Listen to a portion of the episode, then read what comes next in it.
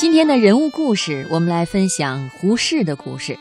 通过胡适的故事，我们来说说什么该记住，什么该忘却。文章来自《新民晚报》。胡适晚年曾经说过一段话：“有些人真聪明，可惜把聪明用得不得当。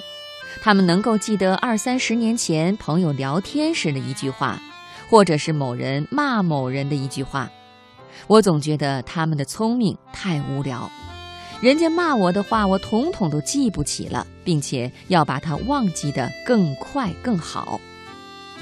但凡一个思维正常的人生活在世界上，总得接触社会，接触他人，必然会遇到大大小小的事情，而置身其中，事后又有多少人会意识到或者想一想，其间所遭遇的事，所听到的话？有多少是应该铭记的，又有多少是应该忘却的？事实上，将本应该忘却的记住了，将应该记住的却忘却了，这样的人比比皆是。朋友交往、同事共事、邻里相处、商人洽谈，都少不了语言沟通。有时遇到矛盾，缺少沟通，彼此难免会心存芥蒂。情绪激动时，更会因为急不择词或有重伤，生出是非。问题是，事情过后，受伤一方往往耿耿于怀。一个人如果总是将人家骂过自己的话铭记在心，并且伺机耍聪明、睚眦必报，须知这样的睚眦必报也是有成本付出的，那就是当事者必得为之付出脑力、精力和时间。我想，胡适一生之所以能够给后人留下蔚为大观的著述，正是他遵循的这样的准则——忘却。一九二零年，林语堂获得官费到美国哈佛大学做研究生的机会，不料他到美国以后，官费却迟迟不到，顿时使他陷入了困境。于是，他就打电报向国内告急。很快，他收到了两千美金。得以在异国顺利的完成学业，为此呢，十分感恩的林语堂一回到北平，就去向北大校长蒋梦麟面谢，为自己及时汇款一事。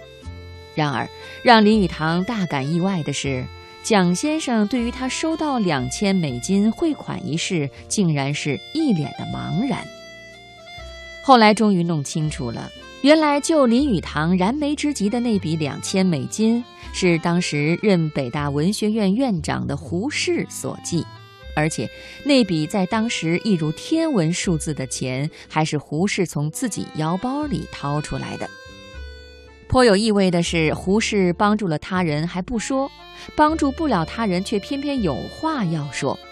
胡适有一位很熟悉的学生，想请他介绍到台湾物产保险公司去工作，胡适对此的态度是。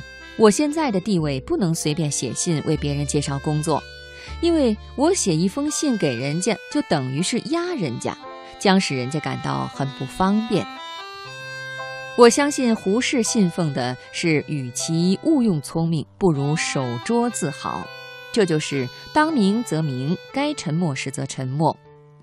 而今天能够如此做到的人，显然是太少了。我们看到的多是将正常的批评视为骂的，将正常的学术批评升级为开骂，而因为曾经给予他人帮助，生怕人家不知感恩，不时挂在嘴上者有之，向别人暗示明示者也有之。由上观之，忘却和不语，实在是一种境界。这样的境界值得汲取。